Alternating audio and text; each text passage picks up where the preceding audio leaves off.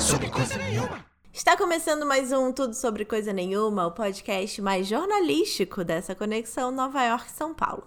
Na bancada virtual, eu, Larissa Rinaldi, e a jornalista e podcaster maravilhosa Bárbara dos Anjos Lima. Aê! Muito bem-vinda! Obrigada! Que legal, obrigada eu pelo convite, estou super feliz gosto de falar, gosto de falar sobre jornalismo, gosto de conhecer gente nova, então é sempre uma ótima oportunidade para conversar. Eu amo e eu tô muito emocionada porque eu sou fã, né? Então, assim, esse podcast vai ser emocionado e emocionante também. O Tudo Sobre Coisa Nenhuma tá cheio de conteúdo para todos os gostos. Tem newsletter, frase, vídeo, foto de Nova York, grupo no Facebook e tem até podcast em inglês. Então segue a gente, arroba Tudo Sobre Coisa Nenhuma no Instagram, para ficar por dentro de todas as novidades. A série Mulheres que Inspiram, que foi ao ar em dezembro de 2019, entrevista mulheres sobre carreira e mercado de trabalho. Pois bem, a série foi tão bem aceita que agora o podcast é exatamente sobre isso. E como ele existe para dar voz às mulheres, eu te pergunto: quem é Bárbara dos Anjos Lima na fila da imigração? eu amo essa pergunta, essa pergunta. Cara, é, é a pergunta, é a pergunta de tudo e a pergunta de nada, né? Mas eu gosto de, de falar muito que eu sou a, que eu sou aquela que, que mantém a estranha mania de ter fé na vida que eu sou uma otimista incorrigível, que eu sou jornalista, tenho muito orgulho da minha formação, que eu sou gaúcha, que eu sou libriana, que eu sou uma mulher que tem muitas amigas, que sou definida muito pelas amizades, eu gosto de gente.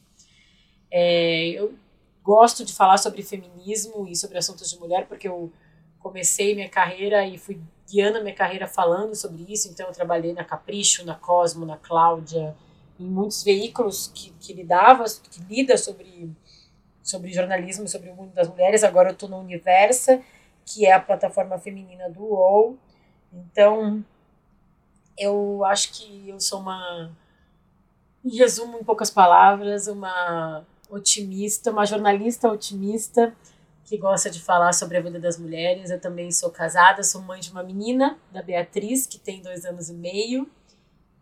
E isso é um pouco do resumo, mas mais coisas eu vou falando durante o programa. Mas, assim, brevemente, em poucos minutos, acho que falei algumas coisas que me definem aqui. Super. Baby Bia, no começo de tudo. É, é. A baby mais famosa da, da podosfera. E é engraçado porque eu durante um tempo eu lutei para não ser definida pela maternidade, mas depois eu fui vendo, eu até tenho um outro, eu tenho dois podcasts, né? O Estamos Bem, que é o meu grande podcast, eu tenho um projeto paralelo que é o podcast É a Mãe.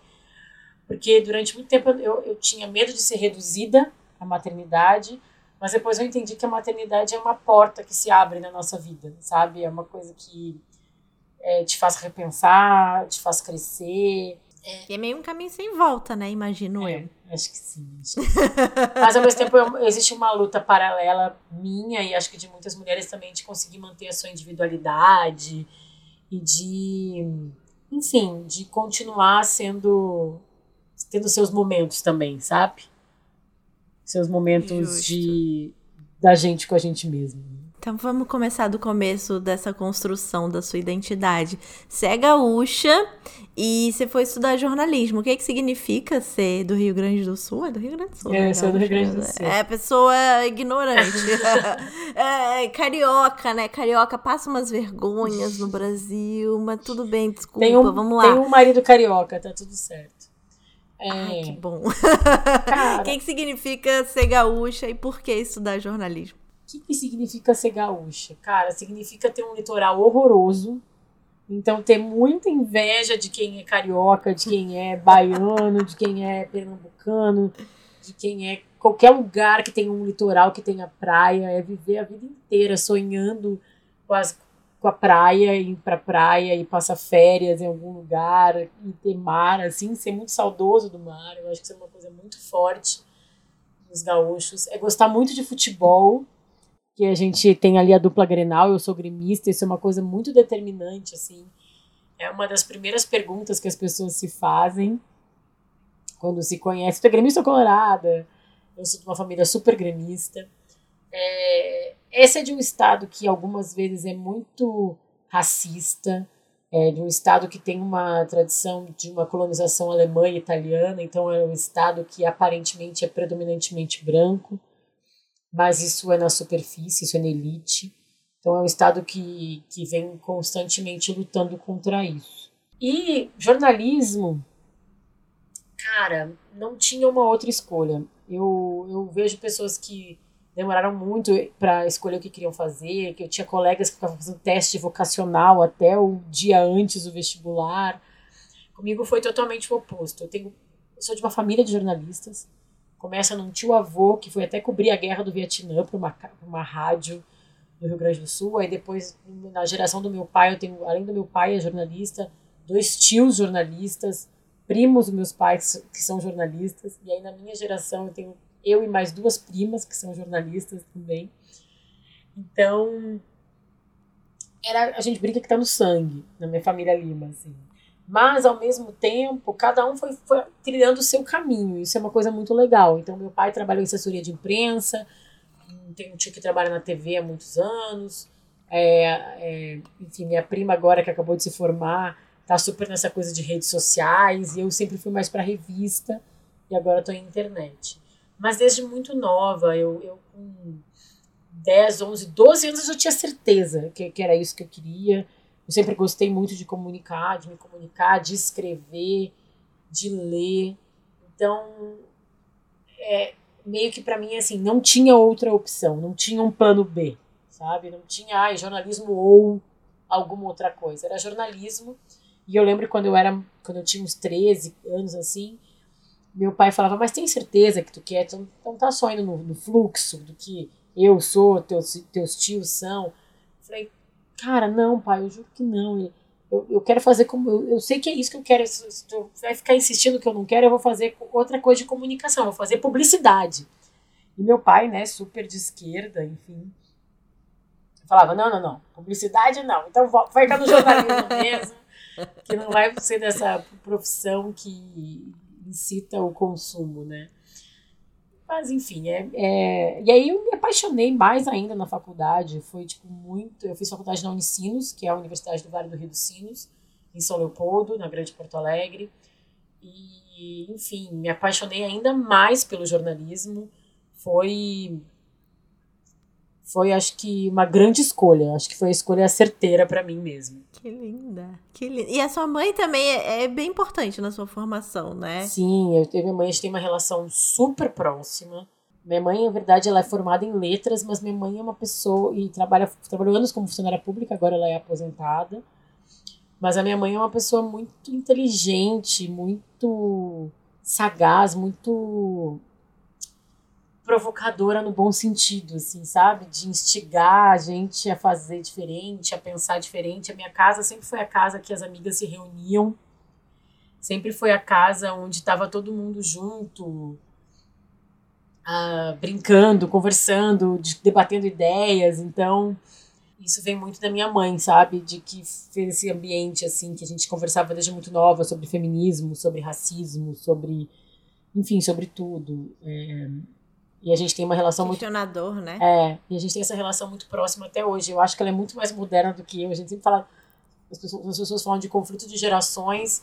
Eu acho que eu sempre falo, não, é só porque a minha mãe é muito mais nova do que eu, sabe? eu amo. É. Para quem tá pensando em começar a carreira de jornalismo hoje, sendo começando na faculdade ou fazendo transição de outra carreira, quais são as áreas da profissão que mais estão bombando no mercado? Cara, eu acho que as pessoas, assim, eu.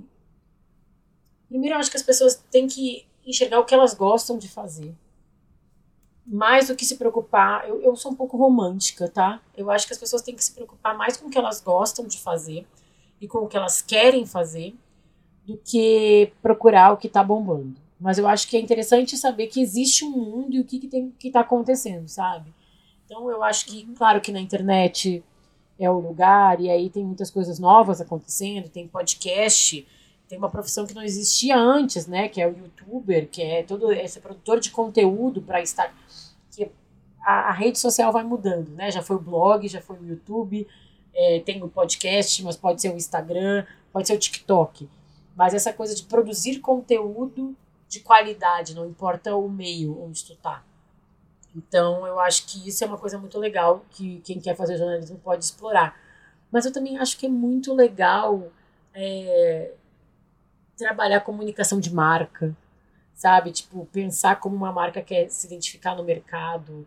É, eu acho que é muito legal trabalhar num grande portal, como eu trabalho agora, é um, é um outro meio. Eu trabalhei em jornal, porque não revista. Eu sei que é, parece que o mercado está realmente, realmente, né?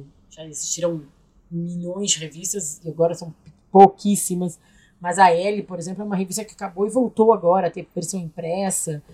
Então, eu acho que sim, a gente tem que analisar o mercado para ver as possibilidades, mas a gente não precisa é, se restringir achando que não tem lugar para as coisas, sabe?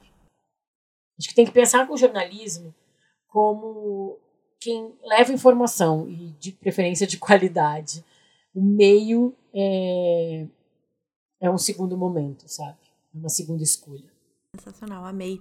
Você começou como estagiária na Radioativa Produtora, eu amei o nome. eu quero saber como foram os seus primeiros contatos na profissão como jornalista. É, gente, isso é muito engraçado. Eu comecei trabalhando nessa produtora, fazia programas de rádio para o governo do estado. Então é bem estágio, estágio roots, assim, né? Porque isso é uma coisa muito característica de quem mora no, fora do eixo, eixo Rio-São Paulo, né? Porque quando eu cheguei aqui, eu fiquei muito surpresa como as pessoas faziam estágio já na Veja, sei lá, estágio já no UOL, estágio já na Capricho, né? Na Super Interessante. Isso é uma coisa impossível para quem está lá no Rio Grande do Sul, né? Muito distante. É, então, eu esse primeiro estágio era um estágio numa produtora e eu fazia clipagem e, e, e transcrição, sabe? Eu transcrevia as entrevistas dos, dos outros jornalistas e, e, fazia a clipagem do dia, assim. É, Explica o que, que é clipagem, é, é, eu, sabe. Clipagem é ler, eu lia todos os jornais do dia, os principais, e recortava as notícias que tinham a ver com o que eu trabalho, com o lugar onde eu trabalhava lá, que era uma produtora que fazia o programa, o programa institucional do governo, então eu recortava coisas interessantes que o governo estava fazendo na época. O governo estadual, na época, era o governo do Olívio Dutra, do PT. E eu consegui esse estágio, tipo, com amigos de amigos de amigos do meu pai, assim, sabe? Eu fui falando com as pessoas, pedi pro meu pai me ajudar a fazer alguns contatos, mas assim, foi muito mais eu na cara também e na coragem falando com as pessoas ali, sabe? E eu passei numa faculdade paga, né, na Unicinos. Então, desde que eu passei, eu tinha que trabalhar, eu me comprometia, me ajudar, ajudar com as contas. Então, eu trabalho desde o final do primeiro semestre, assim, do meio do primeiro semestre eu já estava trabalhando. E aí, depois, eu fiquei um ano lá e depois eu fui trabalhar dentro da universidade mesmo. Então, por isso que eu acho que a minha experiência dentro da universidade foi muito rica. Porque eu trabalhava numa agência experimental dentro da universidade. Enfim, isso fez com que eu conseguisse experimentar mesmo, né? Trabalhar com professores que queriam aquele ambiente muito é, criativo com verba e eu pude fazer coisas bem legais, assim. Mas a minha carreira é, começou de verdade, eu acho, quando eu vim para São Paulo e teve uma, uma grande mudança na minha vida que foi fazer o curso Abril de Jornalismo. Então era uma coisa que eu queria, eu queria trabalhar com revista, eu queria, eu queria sair do Rio Grande do Sul. É, eu sempre gostei de jornalismo especializado, eu não sabia ainda que seria feminino, mas era uma coisa que eu gostava. Se não fosse feminino, era entretenimento. Eu gostava de esporte, eu ainda gosto. De entretenimento, esporte e jornalismo feminino são coisas que eu gosto. Mas eu sabia que dali viria alguma coisa que eu queria, né? Então eu fiquei de olho no curso Abril, que infelizmente agora acabou, mas existiu durante quase, acho que existiu durante 30 anos, que era um curso de trainee para recém-formados. E eu fiz uma redação e mandei meu currículo, fui selecionada, fiz uma entrevista, passei, foi super, super especial para mim. E aí os selecionados, eram tipo 30 selecionados do Brasil todo, passavam um mês em São Paulo no programa de trainee, nas redações da Abril, assim, né? Eu fiquei na Capricho já. E aí depois disso, enfim, tu tinha uma porta de entrada ali na Abril e algumas pessoas ficavam, a maioria ficava, tentava frilas e tal. E aí eu decidi ficar. Eu tinha um tio muito querido que morava aqui em São Paulo, que agora mora em Brasília, na verdade. Mas é um, um meu tio Beto. fiquei morando com pedi para ficar morando com ele durante um mês, um mês e pouco, porque eu não tinha nem onde morar, né? Não tinha salário, não tinha nada. E aí eu comecei a bater nas, nas portas das redações pedindo para fazer frila. E logo no mês seguinte eu consegui um frila fixo na abril.com, que era o site da Abril que, tavam, que eles estavam montando.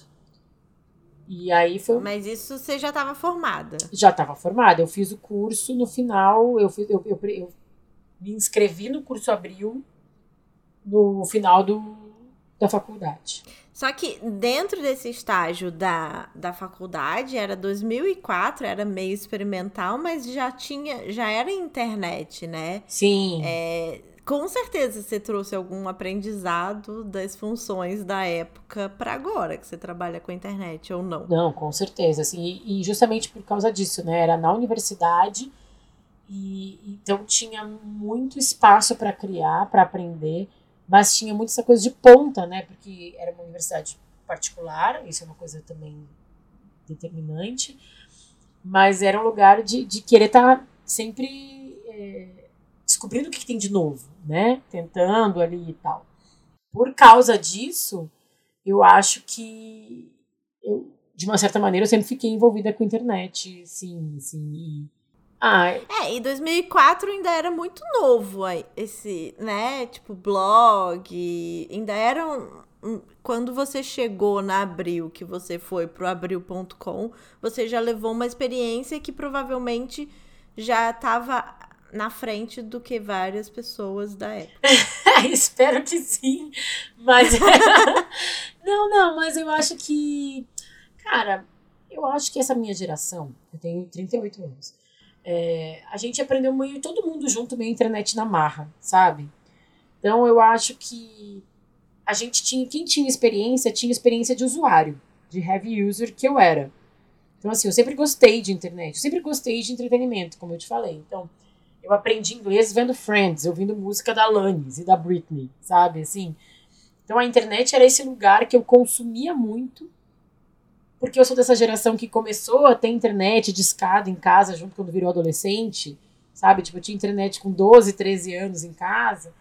E a gente usava a internet para isso, assim, tudo bem, tinha chat do Terra e do UOL, essas coisas, usava o chat do Terra, mas era muito para consumir isso, música, né, para ver coisas assim. Não tinha rede social, por exemplo, né? Então, a gente a gente é uma geração que foi aprendendo a internet, não é o que a geração que nasceu na internet, né, como a gente já tem hoje. Então era aquela geração que foi descobrindo como fazer conforme ia fazendo. Eu acho legal que, que você tenha experimentado isso sendo paga para fazer. Eu acho muito legal também seus primeiros estágios ser como clipping, gente. O sonho de acho que qualquer pessoa que estuda jornalismo lê para recortar o que mais é. interessa não sei se é o sonho de qualquer pessoa. Não é muito glamouroso, ah, né? Glamouroso é quem. Não é muito glamouroso. É quem começa é o primeiro estágio na Globo, né? Assim que nem eu falei, quem mora no Rio e em São Paulo. Mas eu achava. Mas isso eu concordo. Eu achava muito legal essa, essa possibilidade. Eu lia, o, tipo, gente, saudades, né? Ler o jornal inteiro, né? Mais de um. Então eu. É uma coisa que a gente não faz mais, né? Mas assim. É. Quando eu, no meu último semestre na faculdade, eu decidi parar de fazer estágio, porque eu tinha que fazer o TCC e tal, eu já tinha juntado uma grana, enfim. E aí, só que eu continuei com uma bolsa de, de monitora na universidade, para pelo menos não pagar. E aí, eu trabalhava na hemeroteca, que é um lugar onde ficavam os outros TCCs e revistas e jornais. Então, enquanto eu estava lá, eu conseguia, inclusive, ficar pesquisando o que eu queria fazer e ler os outros TCCs e também ficava nisso, lendo revista, lendo jornal o dia inteiro. Era muito legal, realmente. É muito legal, muito legal. Eu amei essa, essa seu começo, amei. Eu sei. Bom, o curso abriu, você falou, durou um mês. Eu quero saber mais. Como foi o curso e quais eram suas expectativas quando você se inscreveu e foi aceito? Cara, a gente fala que o curso Abril mudou nossas vidas. Essa é a frase que a gente fala para quem fez esse meu curso Abril 2006, né, assim. Porque, na verdade, eu falei que eu já queria ficar em São Paulo, mas era um sonho meio distante. Na verdade, eu vim para ficar um mês e voltar para São para Porto Alegre com esse aditivo no meu currículo e, e a Zero Hora querer me contratar para trabalhar no Caderno Dona, que é a revista, que é o caderno feminino. E aí eu cheguei e fiquei muito, assim, encantada com, com tudo. A gente tinha treinamento com profissionais de todas as redações, de, de Placar e Contigo, a Capricho, Cláudia, Veja, Nova, que na época era, é, Playboy, enfim, todas as redações. E, e, eram grupos divididos em os, os alunos, enfim, que passaram, ficavam em grupos de redação. Eu fiquei já na Capricho, que foi muito legal. E é isso, assim, foi muito intenso. A gente tinha que entregar um trabalho, é, um projeto para apresentar depois de um mês. Eu, a gente apresentou, foi muito legal. Mas foi muito trabalho, mas ao mesmo tempo foram amizades muito importantes. Eu conheci ali pessoas que são minhas amigas até hoje. O Thiago Teodoro, que grava o podcast comigo, ele fez um ano anterior a mim, o curso Abril, mas ele me recepcionou lá, ele, era, ele trabalhava no curso Abril. É, as minhas amigas que eu falei para ti que moram aí em Nova York, que depois eu passei dois, três anos morando com elas, eu conheci, sei lá, metade dos meus padrinhos de casamento, meu amigo que fez, celebrou meu casamento, enfim, foi uma convivência muito intensa, assim. E aconteceu uma coisa para mim muito legal no curso Abril, que foi a primeira vez, algumas pessoas têm isso na faculdade, é, mas foi a primeira eu não tive, porque minha faculdade era, tipo, não tinha turma, era cada um fazia suas disciplinas, assim, né. É, foi a primeira vez que eu vivi muito intensamente com pessoas que gostavam das mesmas coisas que eu, da profissão, assim, sabe? Então eu vivi um momento de muito lua de mel, deslumbre quase com o jornalismo, com essas pessoas e nessa empresa que naquela época, né, infelizmente não é mais, era tipo a maior empresa de jornalismo do Brasil, de jornalismo impresso, né, ao lado da Globo. Assim. Que máximo. Como é? Não, mas como conta mais. Como era dentro do programa? Que, que, quem eram os seus chefes? O que, que você fazia dentro, do, dentro dos grupos? E qual foi o trabalho que você entregou? Então, como eu te falei, dividiram as pessoas em grupos por marcas, né? Eu lembro que no meu, meu ano tinha Placar, tinha L, tinha Veja, tinha Ana Maria. Eu fiquei na Capricho. É, e aí eles, na época, olha que coisa louca. O projeto era criar uma revista digital. Ah lá. uma coisa que era para ser uma esperança de alguma coisa, assim, sabe? Tipo de. É, quem sabe vem daí o, futuro, mas era tipo, meio que uma revista que tu folhava e as reportagens estavam ali junto, né? Mas tinha, tipo, a foto mexia, o texto tinha vídeo e tal. E aí a gente fez uma, uma revista mesmo. Então eu fiz report desde reportagem sobre o primeiro voto, de umas meninas que estavam votando pela primeira vez, até reportagem sobre. É, deixa eu tentar lembrar, gente, faz muito tempo, né? Mas a gente foi num show. Mas foi sua primeira reportagem? Foi a primeira vez que você fez reportagem? Eu fazia uhum. na, na, na, agência experimental, na Jexcom eu fazia, né? A gente tinha feito na faculdade, assim, mas acho que dá para considerar que foram as minhas primeiras experiências, assim, mais formais, assim, acho que, que sim. O produto da Gexcom, ele era externo, tá? Qualquer pessoa podia acessar e tal, mas ele era para a comunidade da universidade. Na universidade eu também trabalhei em outras coisas, eu fiz o jornal da universidade, mas era para aquela comunidade ali, né? Então... Foi a primeira vez para o mundo. É, acho que sim. Eu li a Capricho nessa época, era é. 2000 e... 2006, Seis? é. E aí é, eu fiz... Um... Ah, e aí aconteceu uma coisa muito interessante, assim, muito determinante, inclusive. A gente foi fazer a cobertura para esse, esse projeto do show do Rebelde, da banda Rebelde. E aí era aquele show que teve no Extra Guarapiranga que umas meninas morreram, pisoteadas. Ai, e aí a gente escreveu, e aí foi muito doido. E aí a gente não era pra gente escrever pra revista. Só que aí aconteceu isso, a gente tava lá, eu e mais outros dois jornalistas, que eram do mesmo time que eu, e a gente chegou na redação, contou para ele, pra, pra redação, e eles, não, vocês vão escrever pra gente sobre isso. E aí foi minha primeira, era uma capa da RBD, e foi a primeira vez que eu escrevi para Capricho. ainda, ainda demora, demoraria um ano e dez meses para ficar mesmo na redação, que eu passei pelo Abril.com antes. E aí, isso sim, foi super emocionante. A gente escreveu, saiu nossos nomes, foi muito legal. O que, que você fazia na Abril.com? Eu era redatora. Fazia notícia, editava home, é, fazia é, aquele momento da internet estava começando era meio de tudo um pouco assim, mas eu principalmente é, editava home assim, e escrevia algumas era, notícias assim Abril.com juntava todas Era para ser um projeto. É, isso, era para ser um portal que unisse todos os produtos da editora Abril. Uma coisa que nunca deu muito certo na Abril, mas se tentou várias vezes de várias maneiras. Que pena. É. Porque Abril tem, tinha muitos produtos muito sensacionais. Aí, dentro da Capricho, você trabalhou na criação do Colírios MTV e foi sua primeira vez fazendo televisão. Foi, foi. E aí eu fui pra Capricho, um ano e dez meses eu fiquei na Abril.com, mas foi muito legal. Eu aprendi muito, eu tinha uma chefe muito legal, assim, que, que me deu muitos conselhos profissionais muito bons. É, e aí eu fui pra Capricho, e aí eu fui fazer revista. Revista impressa, né? Fazer Capricho quinzenal. Fiquei cinco anos lá na editoria de entretenimento. Aí eu fui trabalhar com o Thiago Teodoro, que faz o podcast comigo. Fiquei anos lá, como. Primeiro eu comecei como repórter, eu virei editora assistente, depois editora. E aí, du- durante um processo, criou-se o Colírios Capricho. O Felipe Cruz e sua trupe criaram esse projeto que foi gigantesco. Não sei se nessa época eu ainda lia Capricho, já tinha saído. Já tava na faculdade. É, mas foi uma coisa que virou uma febre nacional, assim.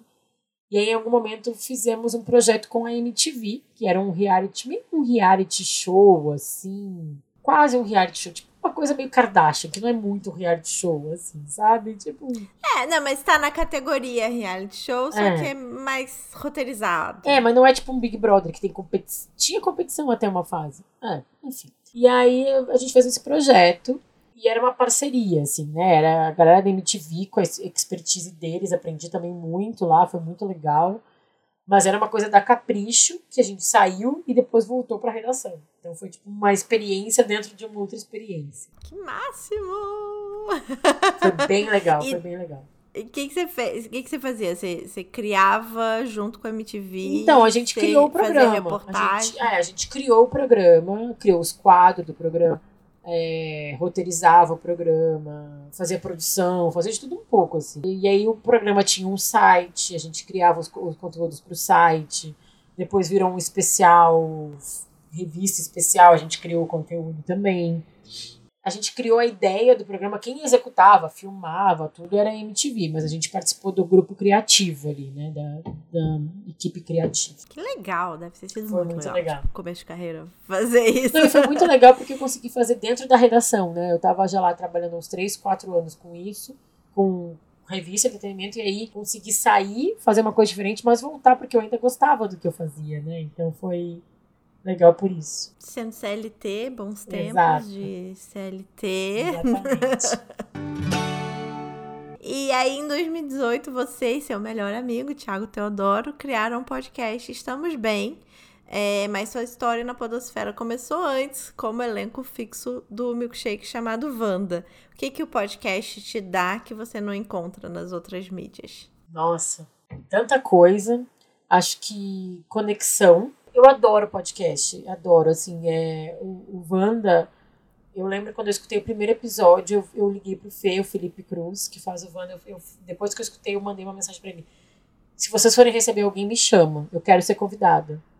Eu sempre adorei rádio, eu sempre escutava programas de rádio. Eu sou uma pessoa que escuta muita música. É, e, e programas mesmo de rádio, assim, sabe? Programas de roda, de debate e tal. Sempre gostei muito.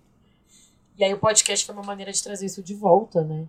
E, e eu gosto da conexão. Sabe, tem uma coisa legal, é, esse filme e tal, esse documentário da Netflix que tá bombando aí, o Dilema das Redes. que Tem o Jaron Lerner, que é o cara que escreveu um livro, 10 motivos para você deletar suas redes sociais. No- a gente falou disso no, no Estamos Bem lá na primeira temporada ele fala que uma das poucas coisas que ele acha legal são os legais da internet é o podcast. Porque são conexões reais com pessoas reais. Tu sabe que tem uma outra pessoa de verdade ali do outro lado. E eu acho isso muito legal do podcast. Eu acho que é uma mídia fácil, é uma mídia em que o que é mais importante é a informação. Acho, não tô falando que não é legal vídeo, que não é legal foto, sabe? Eu consumo também. Mas eu acho que quando tu vai fazer, pra fazer um bom vídeo, tu tem que te preocupar com muitas coisas, com a estética, tu tem que te preocupar com a mensagem, que nem no podcast, mas assim, acho que a questão da estética, da luz, da tua roupa, da tua maquiagem, tudo isso vai fazer parte do que tu, tá- da mensagem que tu tá entregando, né? Então, assim, tu pode gravar um vídeo do YouTube de camiseta branca, jeans e cabelo molhado? Pode, mas isso já é uma mensagem, né? Então, Sim. Eu acho que o podcast ele tira todos esses elementos extras e o que fica mais forte é a informação. Isso eu acho demais no podcast, assim, para mim é é uma das coisas que eu acho mais legais, assim, sabe? Tipo de da informação ser a mais importante. E eu gosto das conexões, eu gosto da conversa. Eu acho que eh, os podcasts que eu gosto, né? Eu acho que tem muito podcast, principalmente nos Estados Unidos, que fazem muito sucesso, de true crime, né? Mas eu gosto de, de conversa, eu gosto de informação e eu gosto de ver o papo fluindo, sabe? Então, acho que isso que o podcast me traz de forma geral, né? Aí o Estamos Bem é uma outra conversa. E o que, que o Estamos Bem te traz? O Estamos Bem nasceu de um sonho meu e do meu melhor amigo, que é o Thiago Teodoro. A gente sempre quis fazer um projeto juntos, a gente já tinha trabalhado junto na Capricho, a gente sempre achou que deu liga. Então, de alguma maneira ou de outra, a gente sabia que a gente ia trabalhar de novo junto, sabe? E a gente ficou, ficava pensando o que, ia ser, o que, ia ser, e eu tava no meu puerpério. Gente, esses dias eu tava falando com o Thiago, eu tava com a Bia de um mês. E ele, vamos fazer virar, vamos aproveitar que tu tá de licença maternidade, vamos fazer virar. E aí é muito bom ter um ariano em sua vida, que é aquele que senta e fala, vamos. A gente sempre gostou muito de conversar, eu e ele, a gente queria chamar o mundo para as nossas conversas, sabe? Era, nasceu de um sonho de a gente tem tanta conversa legal, a gente quer tanto. A gente se ajuda tanto. Vamos tentar chamar mais gente para essa conversa, vamos tentar botar mais gente nessa do se ajudar. Por isso que a gente fala que é uma jornada coletiva, sabe? É muito legal. É uma, é uma jornada co coletiva de crescimento, é. né? Vocês vão crescendo, conversando, vendo a vida, analisando e compartilhando com a gente. Eu amo. Ai, que bom, fico muito feliz. É. Sua última posição no Grupo Abril foi como editora-chefe da revista Cláudia. Não, na verdade não. Não, não? tá editora-chefe? Então tá errado. Se tá, tá no seu lugar assim, tá errado. Tava no LinkedIn. Tá errado no LinkedIn. Me então, conta. eu fui editora-chefe da Cosmo, da Cosmopolitan. Hum. E aí depois eu saí para ter filho, que foi pra licença maternidade, aí rolou uma revolução no abril, a Cosmo, a Cosmopolitan Brasil fechou. E aí eu voltei da licença, não tinha ser colocada. Fiquei ali meio aí tentei trazer alguns projetos de volta, que era um site chamado bb.com, também a revista Boa Forma, e aí eu fui para Cláudia, mas como editora, como editora especial, não foi como editora-chefe, não, eu era minha editora especial. E fiquei lá uns seis meses. Foi um jeito bem legal, assim, de terminar minha carreira na Abril, depois de 14 anos. Porque eu me senti assim que eu falei, eu passei por todas as revistas, né? Eu tava na Capricho, e aí eu fiz 30, fui pra Nova Cosmopolitan e fiquei oito anos lá na Cosmo. É, vivendo primeiro minha vida de solteira, assim, se relacionando muito com o que eu falava, e aí eu casei, engravidei, tive filha, e aí fui pra Cláudia, que é essa revista Família, e foi onde eu terminei minha trajetória dentro da Abril. Foi muito rica minha trajetória lá. Fala mais então sobre cada fase dentro da Abril. Falo, pode, claro. Da minha trajetória na Abril, né? É, que, que eu posso falar? Muitas coisas. Eu aprendi muito, foi, sou muito grata pela minha jornada e, e eu fico até emocionada, assim, eu fico meio triste que Abril esteja acabando aos poucos, assim, sabe? Que a Cosmo, que foi uma revista tão importante, tão importante não só para mim, mas teve uma revolução tão importante nela enquanto eu estava lá, tem acabado. É, porque eu entrei na Cosmo quando ela era nova, ela estava saindo daquela fase das tipo 450 maneiras de enlouquecer seu homem na cama. Eu participei ativamente, posso dizer sem modéstia nenhuma, assim, sem falsa modéstia, quer dizer, que eu participei ativamente do grupo que transformou essa revista e muito do mercado editorial das revistas femininas para focar no prazer da mulher, para falar de sexo sim, mas de uma forma muito feminista, para falar de autoestima, para falar dos relacionamentos, porque eu acho que é super importante falar de relacionamento, mesmo falando de feminismo. Sou muito grata, assim, por tudo que eu construí na Cosmo, principalmente porque acho que foi o lugar que eu fiquei mais tempo, mas eu também aprendi muito na Capricho, me divertia muito trabalhando. Acho que é uma revista muito importante, agora um site, mas muito importante para a vida das adolescentes, muito importante para um momento muito importante da vida das pessoas, que é a adolescência. E é um lugar onde a gente fala de maneira séria sobre relacionamentos familiares, sobre relacionamentos amorosos, sobre o que a gente gosta também, né? sobre cultura pop, sobre modas, sobre relação com o próprio corpo, sobre autoestima. E eu acho que eu fui levando isso ao longo da minha carreira, sabe? Levei isso para Cosmo, para Nova, que virou Cosmo, e tentei levar isso para Cláudia também, assim, esse foco na vida da mulher, botando a mulher como protagonista, respeitando as vontades dela, valorizando a, a, papel da mulher na sociedade. E tanto na Capricho como na Cosmo e na Cláudia, eu entrevistei muitas celebridades. Isso é uma coisa que foi muito legal também. Eu conheci muitas mulheres inspiradoras, anônimas e famosas, isso na verdade. Então, assim, entrevistei desde autoras de livros a, enfim, a Mariah Carey. Ah, eu sou muito fã, muito fã, muito fã. Pelo telefone, a Mariah foi pelo telefone. Mas as atrizes brasileiras, basicamente, assim, todas, Juliana Paz, Grazi Massafera, sei lá, Fernanda Lima, Sabrina Sato, Marina Rui Barbosa, sei lá, vai falando aí, eu já entrevistei, sabe, assim, as atrizes brasileiras. E é muito legal conhecer mulheres muito diferentes. E Thais Araújo, que é incrível, uma mulher super inteligente, Preta Gil.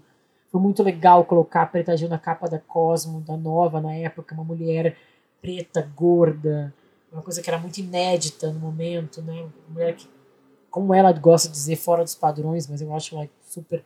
Para mim, ela é o padrão que todo mundo deveria seguir, porque é uma das mulheres que eu conheço que tem autoestima mais bem resolvida que eu já entrevistei.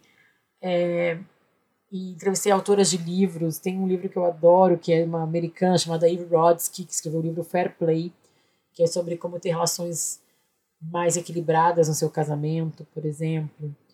É, Conheci a Maria da Penha, da Lei Maria da Penha, que foi emocionantíssimo conhecê-la. E entrevistei, enfim, mulheres anônimas que fizeram coisas maravilhosas, que são chefes de família, que.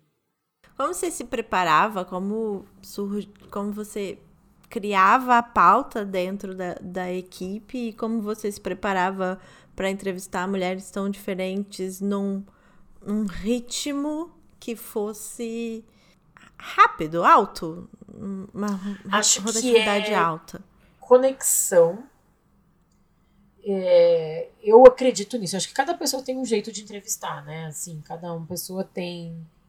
Tem gente que gosta de desafiar, tem gente que gosta de ser, manter uma distância. Eu não consigo. Para mim é conexão, é ligação, é olho no olho, é tentar entender o mundo daquela pessoa que está na minha frente sabe? É ouvir o que ela tem para falar, que é um exercício para mim, porque eu gosto de falar muito também. Então, sempre foi um exercício muito legal, assim, de tentar entender a história daquela pessoa e o que, que ela tem para ensinar para outras mulheres. Que eu acho que todo mundo tem coisas para ensinar. Às vezes a pessoa não sabe, então às vezes é, é tu tá te ajudando aquela pessoa naquele caminho para ela contar alguma coisa. E sempre de um jeito muito respeitoso, sabe? Eu acho que esse é uma coisa muito minha característica que eu acho muito importante, assim, é respeitando os limites, tentando pelo menos respeitar o que a outra pessoa está disposta a falar. É... Claro, tentando dar, né, trazer alguma novidade sempre, né, trazer algo novo, mas criando conexões, eu acho que é o mais importante. É, acho que de uma forma mais didática e prática, acho que fazer uma pauta, uma pesquisa, saber com quem está falando, ler as últimas entrevistas que ela deu, prestar atenção no que, que ela pode falar, quem ela é, né? Ter algumas informações básicas que vão gerar perguntas. Mas também deixar fluir aquela conexão na hora, sabe? Como vocês, como vocês escolhiam a pauta? Como, como era esse processo? Cara, a reunião de pauta é uma loucura maravilhosa maravilhosa. É uma das coisas que eu mais amo na vida, reunião de pauta. É um monte de gente numa sala debatendo. Então, assim, sei lá, da Capricho, Cosmo, Cláudia, a Universo agora, é tá ligado nas tendências. Ele é muito jornal, ele é muita revista, ele é muito portal gringo, ficar de olho no que está sendo lançado, tá de olho nas notícias, sempre tentando estar um passo à frente, investigando tendências abrir o, o, o, Twitter, abrir o Instagram, hoje em dia seria isso, né? Mas ver os livros que vão ser lançados, os filmes que vão ser lançados e tentar sempre antecipar o leitor, né? E aí, reunião de pauta, cara, é... tem que conhecer com quem tu tá falando, eu acho que é mais importante, quem é o teu público, Então, assim, eu sabia muito bem quem era o meu público na Cosmo, na Cláudia, na Capricho, Universo. Eu, tô aprendendo, porque eu tô há seis, sete meses, eu tô aprendendo, mas já sei bastante. E, e tem uma coisa muito legal em reunião de pauta. Se um assunto dura mais de 10 minutos, é porque é pauta.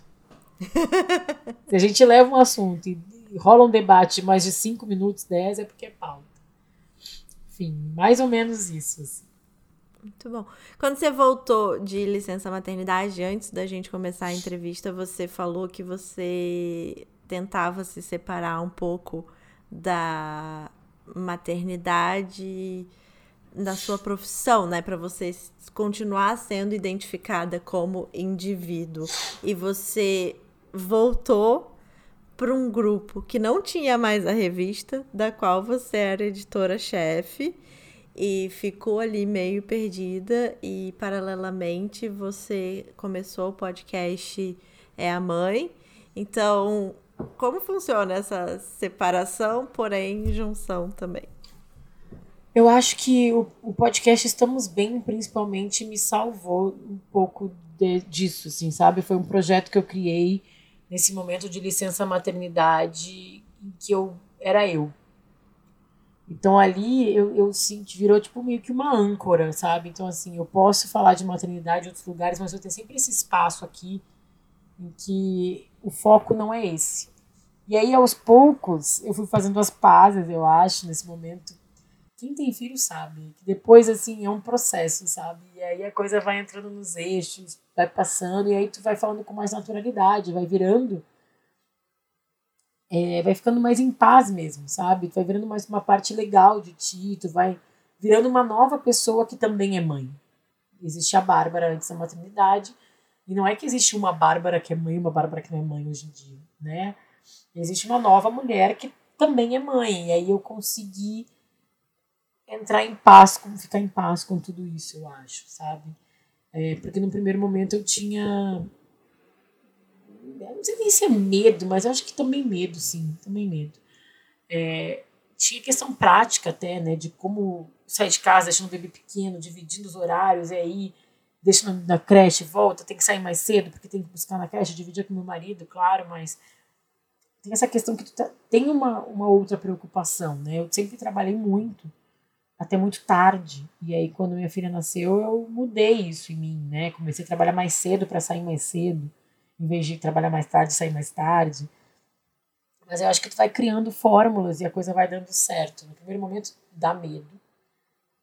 Mas aí depois, quando tu vai entrando em, em paz com isso, e aí naturalmente nasceu o podcast É a Mãe. Porque aí eu queria já falar sobre esse assunto. Porque eu já estava me sentindo segura de ter feito essa minha micro jornada ali de puerpério. E aí eu entendi que muitas mulheres passam por isso, eu acho que todas as mulheres que decidem ser mães passam em algum momento por esses questionamentos. E, e aí foi isso, assim, ele está em pausa agora por causa da pandemia, porque três mães durante a pandemia se juntar para gravar no meio do home office, housekeeping e homeschooling é uma tarefa impossível, mas é um projeto que eu tenho muito carinho.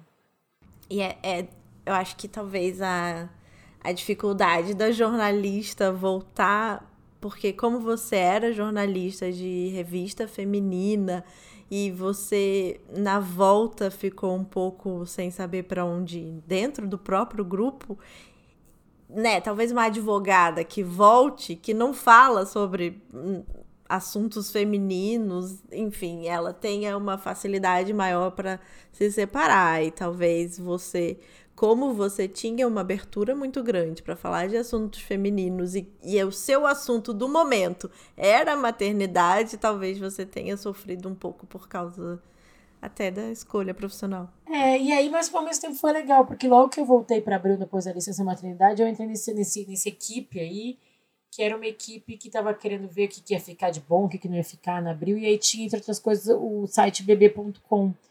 E aí eu falei, ah, então tá bom, eu vou ficar aqui eu tô com uma filha pequena, vou, vou dar um passo de cada vez, não vou procurar emprego agora, então vou curtir esse momento com a leveza que dá para curtir, sabe? Vou, vou levar isso e vou tentar aproveitar esse momento ao máximo para equilibrar essas duas coisas. aproveitar que eu vou falar de maternidade aqui no trabalho para resolver os meus problemas também, sabe? Então, no fim, foi legal. Jornalismo é terapia também. Que depois de 14 anos fazendo revista, você agora está no Universal Wall, que é hard news, é portal. Quais são, quais são os maiores desafios do trabalho novo? Ainda é novo, né? Ainda é novo. Fiquei três semanas na Fiquei três semanas na redação e vim para pandemia para casa, para o home office, para isolamento. Eu acho que isso foi um grande desafio porque mudar depois de 14 anos e para um lugar totalmente novo, que eu não conhecia quase ninguém. Pô, na Abril eu conhecia. Sabe quando. Ai, sei lá, dá um pau no teu computador no trabalho. Tu pega o telefone e liga direto pro ramal do cara da TI, porque tu já conhece o cara da TI, porque o cara da TI é teu brother, entendeu? Porque tu tomava cafezinho com ele. É, sei lá, tu tá de pai, tu com Você sabe aqui. o nome da filha dele. Exato, ela lia capricho, tu sabe que ela lia capricho, sabe? Assim, tipo, a, a moça que vende o, o, o, pão ali, que tu, o cafezinho que tu toma depois do almoço, tu conhece, né? Enfim. E aí eu fui para um lugar totalmente novo, que eu não conhecia as pessoas, isso já foi um grande desafio. Mas assim, a minha chefe, que, foi, que era minha ex-chefe, agora que ela pediu demissão, inclusive, há uma semana. Mas ela é ela que me convidou para ir, então ela me conhecia, então ela foi um, um grande apoio. Mas, é, bom, o Universa, ele é o portal feminino, ele tem um braço hard news, então a gente quer falar sobre o que está falando no momento e assunto e interessa uma mulher. É, mas ele também é um lugar de grandes reportagens. Então a gente fala desde tipo um panorama sobre todas as mulheres candidatas no Brasil hoje. A gente fala de feminicídio, mas a gente também fala sobre o, sei lá, hoje Fábio Assunção casou e a mulher assumiu, uh, pegou o sobrenome dele. Eu fiz uma matéria sobre porque as mulheres ainda pegam o sobrenome dos maridos, entendeu? Então é meio que esse bem bolado ali entre hard news e grandes reportagens. Eu fico na editoria que, que cuida bastante do quente, mas também falo de amor, sexo, família e autoestima. Essa é a minha vertente ali eu gosto bastante de falar desses assuntos, são assuntos que né, são muito confortáveis. E ainda nesse lugar falando sempre, aí eu acho que é muito legal ver como o feminismo ele é pauta, mas ele já está dentro de todas as pautas, entendeu? Porque antes a gente eu, eu peguei um momento em que eu tinha que fazer a pauta o que é feminismo. Agora ele já está ali no meio, sabe? Não preciso explicar. Ele nasce de dentro de uma pauta. Eu estou falando de um relacionamento amoroso. É, é, uma matéria que vai entrar no ar amanhã. Eu não sei quando é que o podcast vai ao ar, mas enfim, vai entrar dia 13 de, de, de outubro Dá para buscar depois, né? Porque a internet ainda bem fica tudo lá. É sobre atitudes machistas que as pessoas, que os caras têm na cama. Que é tipo, pô, só quero ficar por cima. É, é não quero usar camisinha. É, enfim, coisas assim, é, tipo, é, é feminismo 2.0, sabe? Assim, é, é, tudo é, porque tudo é, tudo que interessa a mulher passa um pouco pelo, pelo feminismo, né? Então a gente está discutindo desde feminicídio, né? Tem uma história que trata muito dos direitos da mulher, muito séria, inclusive, que é, quem, que é uma história que quem cuida é a Adriana Kushner. Mas a gente também fala de diversidade e moda e beleza, que quem cuida é a Andressa Rovani, e tem essa meu braço, que é isso, a gente fala de sexo, fala de relacionamento, fala por que, que a mulher dessa pessoa só tem que pegar o sobrenome dele, fala por que, que a mulher tem que aceitar transar sem, sem camisinha ou numa posição que, que não é confortável para ela só porque o cara tá com tesão. É... Então é legal ver que o feminismo está na pequena pauta do dia a dia e nas grandes pautas também. Sensacional. E hoje já se fala eu vejo muito na internet que é a desconstrução, né, das pessoas gordas, das, dos relacionamentos lésbicos que tem relacionamento abusivo também. Sim. E, enfim, toda uma questão que a gente, antes de do feminismo ser pauta, a gente nem falava, porque precisava se falar mais sobre o feminicídio, porque estava matando mulheres. É, é. Mas hoje a gente ainda precisa falar sobre isso, só que a gente já tem uma oportunidade de trazer esses assuntos que fazem outras mulheres sofrerem por. Isso é muito é. legal. Eu vejo isso muito no universo. A gente fala todos. E, e é, isso é uma coisa muito legal. Quando a gente fala de uma matéria de relacionamento, ah, eles namoram à distância. A gente tem lá quatro casais: um casal de duas mulheres, um casal de um homem gordo e uma mulher magra, uma, uma mulher preta e um cara branco. enfim, a diversidade no universo é uma coisa muito importante. A discussão ela é levada para todos os lugares, né? Então, assim, a autoestima, que é uma, uma um braço muito forte de universo, é, tá ali falando da mulher gorda que se ama, tá falando, é, enfim, da mulher de cabelo branco que deixou de pintar o cabelo e agora usa o cabelo branco e tá se achando linda, né? E é, é isso, é o micro e o macro, né? É, que eu acho que em universo é, a gente é muito feliz em falar. A gente fala sobre tudo. Quero saber agora quais são os planos para os seus projetos pessoais para o próximo ano. Ai, tem muita coisa legal para acontecer com Estamos Bem. Muita coisa legal. Estamos Bem vem para a terceira temporada agora com um monte de novidade. Ai, mas eu não sei se eu posso contar ainda. tá bom, tá bom. Ah, mas assim, juro. Sigam o arroba Estamos Bem. Arroba podcast Estamos Bem no Instagram e arroba Estamos Bem Pod no Twitter. É, eu só não posso contar porque eu não, não perguntei pro Thiago se a gente pode contar, acho que a gente quer contar juntos. Mas em breve vem muita novidade legal. A nova temporada começa dia 12 de outubro. Quando que vai ao ar esse podcast, Larissa? Sexta-feira que vem, que é dia 9 de outubro. Então tá, então dia 12 vocês já podem procurar o Estamos Bem, aí tem umas novidades bem legais. Eu acho que esse ano de pandemia mexeu muito comigo internamente, sabe, Larissa? Então, é, eu tô focando em coisas, poucas coisas, mas coisas legais. Eu acho que é o Estamos Bem, é, muita energia minha nele. A gente vai começar a fazer lives toda segunda-feira no Instagram para ver se, se rende alguma coisa. Mas o meu objetivo é, é ter o meu trabalho ali, meu day job, que é o meu CLTzinho que eu amo, que eu tenho sorte de fazer uma coisa que eu gosto, que é o universo. Uhum. Tocar o Estamos Bem. E aí tem um ano muito, assim, de muito fé e coração aberto que eu possa voltar com a mãe. Muito também vontade de viver, assim, sabe, com mais equilíbrio, focar na minha vida pessoal, tentar fazer exercício físico. É, porque eu fiquei muito presa em casa, né? São sete meses. Eu fui bem chita da pandemia agora que eu tô flexibilizando um pouco. Então, eu faço aniversário dia 20 de outubro. É, Oh. Podem me mandar parabéns lá no meu Instagram ou no meu Twitter, arroba da Bárbara. E eu penso muito, eu vou fazer 39 anos, né? É meu último ano antes dos 40, dos grandes, dos grandes 40. Então eu espero que seja um ano de muita leveza, sabe? Então, meu projeto pessoal é, é Vai ser. Aproveitar, Vai ser. É, conseguir equilibrar bastante a minha rotina e fazer coisas de uma forma que eu gosto, que é essa forma assim, leve. Arrasou. Ser jornalista para você é? Ah, amar comunicação. Querer se comunicar da, da melhor e descobrir a melhor forma de levar a informação para as pessoas, seja quem for. Amei. Ah, eu vou fazer com você o que você fez com o Felipe. Se tiver para convidados no Estamos Bem, estou disponível. Ai, ótimo. Legal. Vamos ver. A próxima temporada vão ter muitos convidados. Então. Ah lá. Chegou o momento mais esperado desse podcast, o momento que você deixa uma pílula de conhecimento para profissionais que precisam de um empurrãozinho para desempacar na carreira. Qual foi o melhor e o pior conselho profissional que você ouviu? Então, ó, o melhor, sem dúvida, foi essa minha, uma das minhas primeiras chefes, que foi a Aline Sordini, minha chefe na Abril.com, que ela falou: tire suas folgas. Jornalista trabalha demais. Jornalista faz plantão jornalista trabalha além da hora, jornalista tem, jornalista tem fechamento, jornalista não, jornalista não ganha hora extra, na maioria das vezes, na sua grande maioria. E a gente acumula muita folga, a gente tem que saber descansar. A gente só é a melhor na nossa profissão se a gente está com a cabeça fresca. Isso é muito importante no nosso trabalho, porque ele também é um trabalho criativo. Então, eu acho de verdade que a melhor conselho profissional que eu tive foi tire suas folgas. Saiba desligar, sabe? Saiba. É, porque é, é da vida lá fora que vem a vida profissional do jornalismo também, sabe? É, uhum.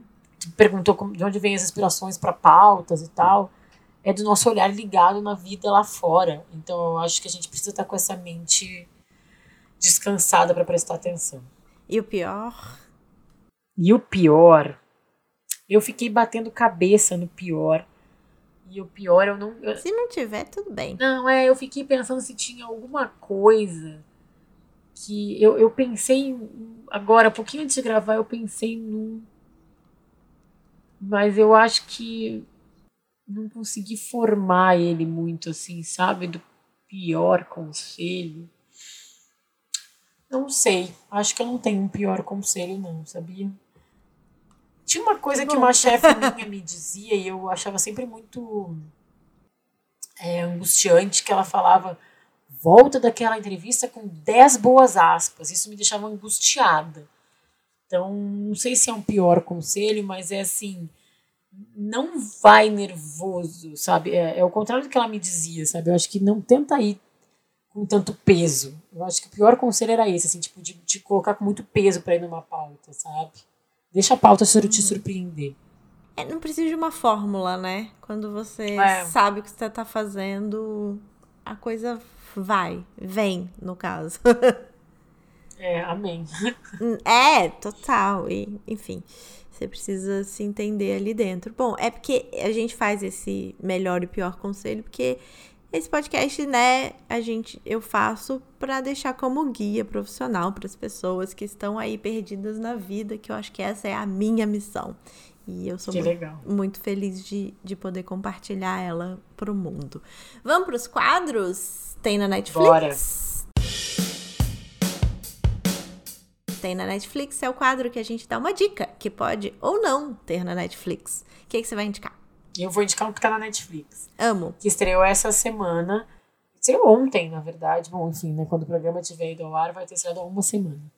É, que é Bom Dia Verônica. Ah, que é brasileiro, não é? É uma série, um thriller policial brasileiro com o do Moscovis, a Camila Morgado e a Taina Miller. A Taina Miller é minha amiga de infância, gaúcha de Porto Alegre, que nem eu. A entrevistei agora, então se vocês quiserem procurar, bota Taina Miller Universa, vai sair a entrevista que eu fiz com ela. É uma série, é pesada, tá, gente? Não é leve, mas é uma série muito importante que fala sobre, sobre violência contra a mulher.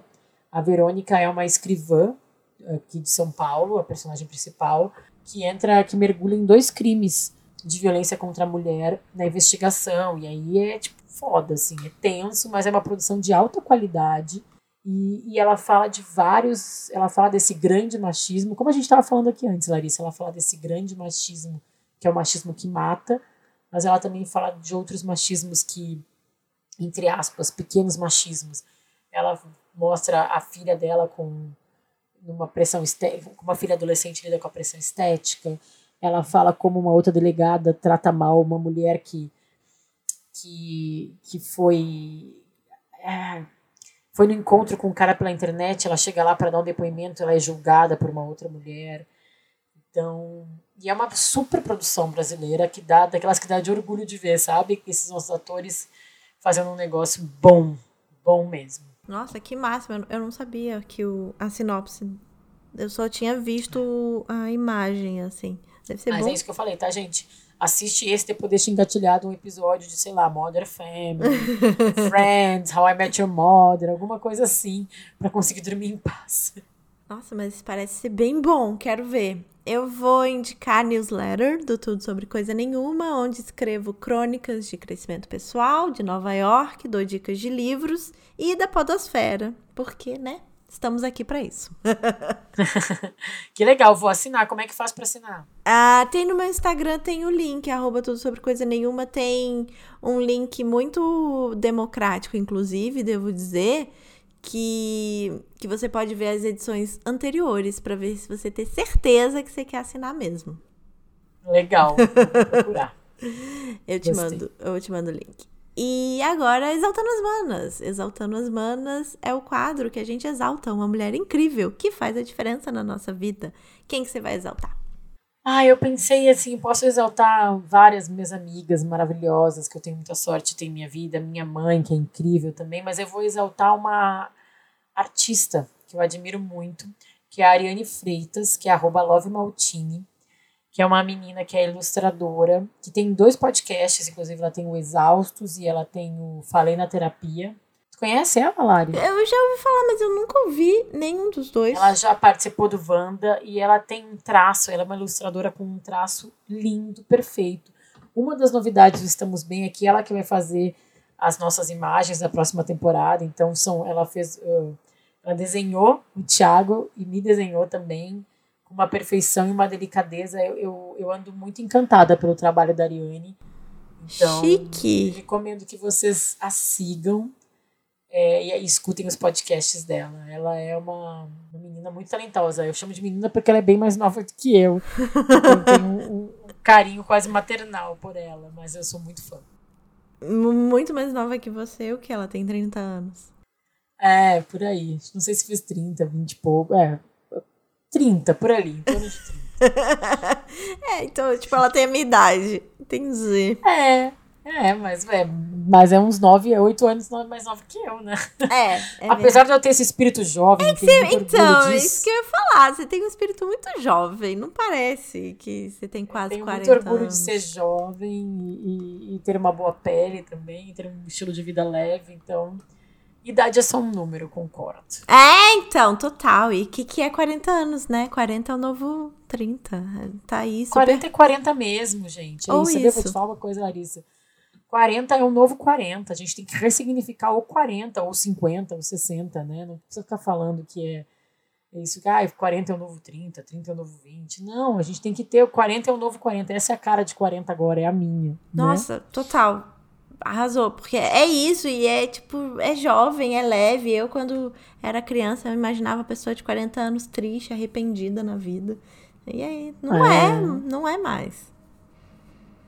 É uma pessoa Nada feliz. Eu vou Exato. exaltar a Bárbara dos Anjos Lima, dona da voz ah. mais sensata da Podosfera. Obrigada por reservar sua sexta-feira à noite para conversar comigo. Obrigada eu, que emocionada agora. Obrigada pelo convite, adorei o papo. É, se alguém quiser conversar mais, tiver dúvidas, coisas que eu não falei, me procura nas redes que eu tô aí. Adoro falar, como já disse. Amei. Não, e adoro. E super responde, né? Muito fofa.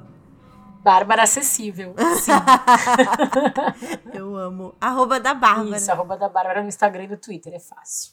Muito, muito, muito obrigada, Bárbara. Vou Obrigada terminar eu, minha sexta-feira com esse carro de som aqui que parou na minha porta. Estamos parando de gravar na hora certa, minha bateria também acabando, então é todos os assim, alinhados que a gente conseguiu gravar e, e, e, na hora a gente vai conseguir parar na hora é certa. isso, obrigada. Beijo. Beijo, gente. Tchau, tchau. Sobre coisa.